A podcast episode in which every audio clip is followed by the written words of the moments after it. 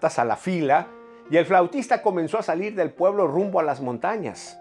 Llegó al río, se mete al río y allí las ratas lo siguen, ahogándose, perdiéndose. Se terminan las ratas ahí. Y el pueblo cuando se da cuenta que ya no tiene ratas, sale y hace fiesta. El alcalde ah, mm, echa la casa por la ventana y hace una fiesta donde hay baile, música, todo, alegres de que se salvaron de esta pavorosa plaga. Al día siguiente, el flautista se presenta.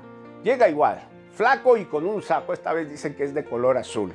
Su flauta a la mano y toca a la puerta del alcalde y dice, vengo por mi recompensa. La bolsa de monedas de oro, dicen que eran 100 el alcalde se rey y dice, ja, ja, ja, ja, ja, no te voy a dar una bolsa de oro con 100 monedas por solo tocar la flauta.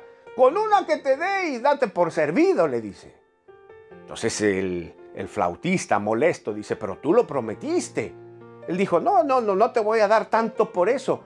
Y le avienta una moneda, no la recibe el flautista, pero le dice, lo pagarán caro. El flautista se va.